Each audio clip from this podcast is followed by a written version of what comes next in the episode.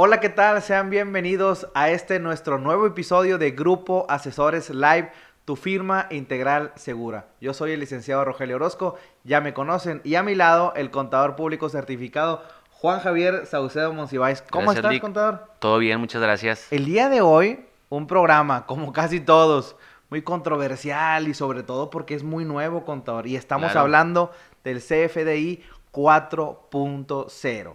Yo hasta traigo ya mi listado aquí porque hemos recibido muchas preguntas, muchos cuestionamientos en cuanto a la operación de nuestros clientes. Hicimos un resumen para aclararles a ustedes en base a estos temas. Aún con ello, no se olviden que para cualquier cosa, nuestras oficinas y nuestros teléfonos siempre abiertos para ustedes. Contador, vamos a comenzar. ¿Qué es el CFDI 4.0? Muchas gracias.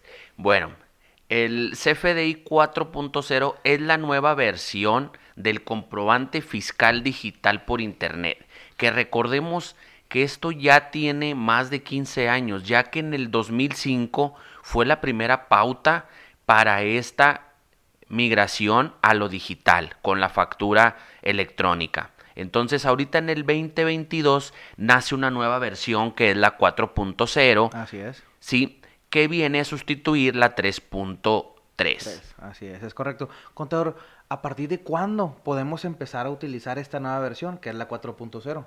Claro, bueno, hay un, hay un periodo en donde están conviviendo las dos versiones, la 3.3 y la 4.0 que ahorita en el mes de mayo están todavía en convivencia ya que es del primero de enero del 2022 al 30 de junio del 2022. ¿Qué es lo que quiere decir? El año pasado todavía no existía la 4.0, ahorita existen las dos, pero a partir del primero de julio dejará de estar vigente la 3.3 y solamente existirá la 4.0. Contador, hablas de esas dos versiones, pero ¿cuál es la diferencia entre cada una de ellas? Claro, dirán, ¿por qué eh, la autoridad eh, hay una nueva versión? Pues en, ocasiones como tienen eh, aciertos, también tienen em, errores. La autoridad en años pasados tenía un listado de conceptos que deberían integrar los comprobantes fiscales y en un momento quitó todos esos conceptos y nada más dejó muy pocos, entre ellos el más importante, el RFC. Ahorita está corrigiendo y está volviendo a poner mayores campos como cuáles. La diferencia entre el 3.3 y el 4.0 son estos siguientes conceptos. Uno, deberá incluir el domicilio y el nombre tanto del emisor como del receptor, los dos. También, ¿qué otros conceptos? El código postal del receptor, así como el régimen al que pertenece el receptor. ¿RFC? RFC también, sí, ese es el elemento principal que ya lo traía la, la 3.3 y que sigue en la 4.0, nada más que estos conceptos que estoy explicando son los que se agregan obligatoriamente. No quiere decir que no los integraba la, la 3.0, pero no eran obligatorios. Ahora sí es obligatorio. ¿Cuál otro elemento es importante en la 4.0? Deja de existir el uso de, de CFDI 01 por definir, que es el que utilizábamos la mayoría por definir. Ahora no, ahora tenemos que especificar el uso del CFDI. Ya no podemos poner por definir, tenemos que, utilizar y va a venir un catálogo íntegro en donde dependiendo de, cómo está dado de alta las actividades del receptor, van a venir esos usos de CFDI. Un ejemplo, no vamos a poner, poder poner adquisición de mercancía si es una empresa de servicios. Ese es, es el ejemplo más claro. Entonces, ¿Qué otros elementos integra la 4.0? Debemos de mencionar si es una exportación o no. Si es en una moneda diferente a la del peso mexicano, deberemos de poner el tipo de cambio vigente a la fecha de emisión del CFDI. Eh, y esos son los elementos, los elementos más, más relevantes. También, cuáles impuestos va a causar y el desglose correspondiente, entre otros. Todo eso es obligatorio que Vuelvo a insistir, algunos ya los traía la, la 3.0, pero no eran obligatorios. Ahora con la 4.0, o sí o sí. Contador, ¿cuál es la razón de que el SAT hiciera estos cambios?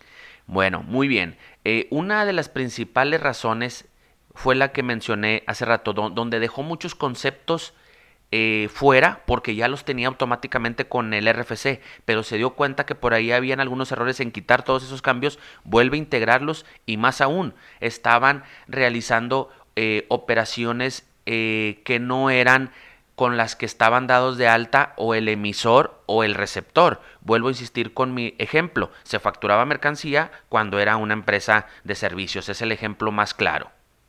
También hay cambios en las cancelaciones de CFDI, ¿es correcto, contador? Claro, así es. En, esta emigración de, de, la 4.0 también no nada más hay cambios en la emisión, también hay cambios en la cancelación.